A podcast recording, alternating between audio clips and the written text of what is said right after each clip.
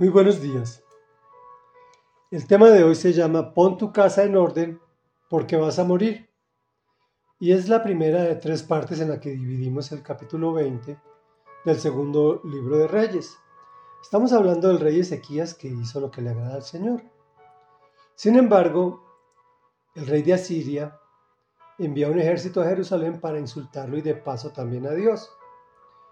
Ezequías lo primero que hace es buscar del Señor quien lo consuela y le dice que no se preocupe, que este rey asirio no entrará en Jerusalén y que se regresará a su casa sin lanzar una sola flecha contra Jerusalén.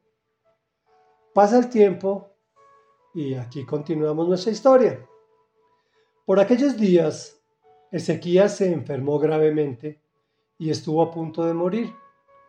El profeta Isaías hijo de Amós, fue a verlo y le dijo, Así dice el Señor, pon tu casa en orden porque vas a morir, no te recuperarás. Ezequías volvió el rostro hacia la pared y le rogó al Señor, comillas, Recuerda, Señor, que yo me he conducido delante de ti con lealtad y con un corazón íntegro y que he hecho lo que te agrada. Y Ezequías lloró amargamente. No había salido Isaías del patio central cuando le llegó la palabra del Señor. Comillas. Regresa y dile a Ezequías, gobernante de mi pueblo, que así dice el Señor, Dios de su antepasado David. Comillas.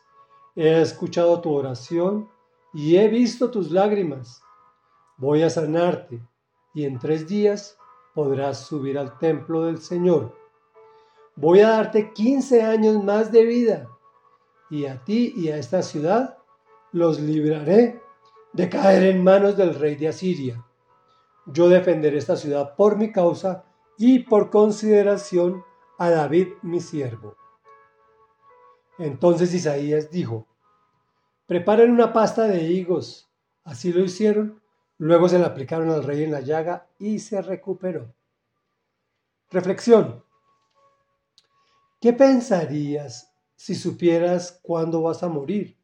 O que Dios te mande a decir, pon tu casa en orden porque vas a morir. Este hombre, Ezequías, ya había experimentado el poder de la oración y al conocer su inminente fin, se humilla ante Dios en oración, como debe ser, con ayuno, ruego, llanto y lamento le recuerda al Señor que se ha comportado con lealtad, con un corazón íntegro y que ha hecho lo que le agrada. Obviamente la respuesta del Señor no se hace esperar.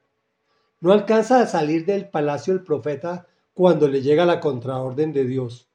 Dígale a Ezequías que tiene 15 años más de en paz y tranquilidad. Aprendamos de este rey a humillarnos ante Dios, para no tener que humillarnos ante los hombres. No confundamos humildad con humillación. En unas definiciones sencillas podemos decir que humildad es no creernos más de lo que somos, pero tampoco menos. Humillación es que nos denigren pública o privadamente y o nos restrinjan privilegios. Acompáñame en oración, por favor.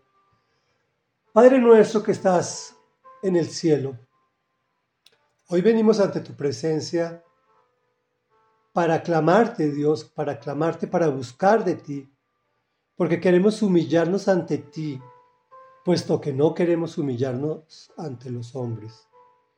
Queremos clamarte a ti por nuestras necesidades. Tú conoces al interior de nuestros corazones aquellas necesidades de salud, aquellas necesidades emocionales, aquellas necesidades personales e incluso, Señor, aquellas necesidades económicas, de provisión, de trabajo. En fin, tú lo sabes todo, Dios. Tú lo conoces todo. Por eso a ti venimos. Por eso a ti nos postramos con ayuno, lloro, lloro ruego y lamento, para decirte que te compadezcas de nosotros que abra las compuertas del cielo y que derrames tu bendición hasta que sobre y abunde.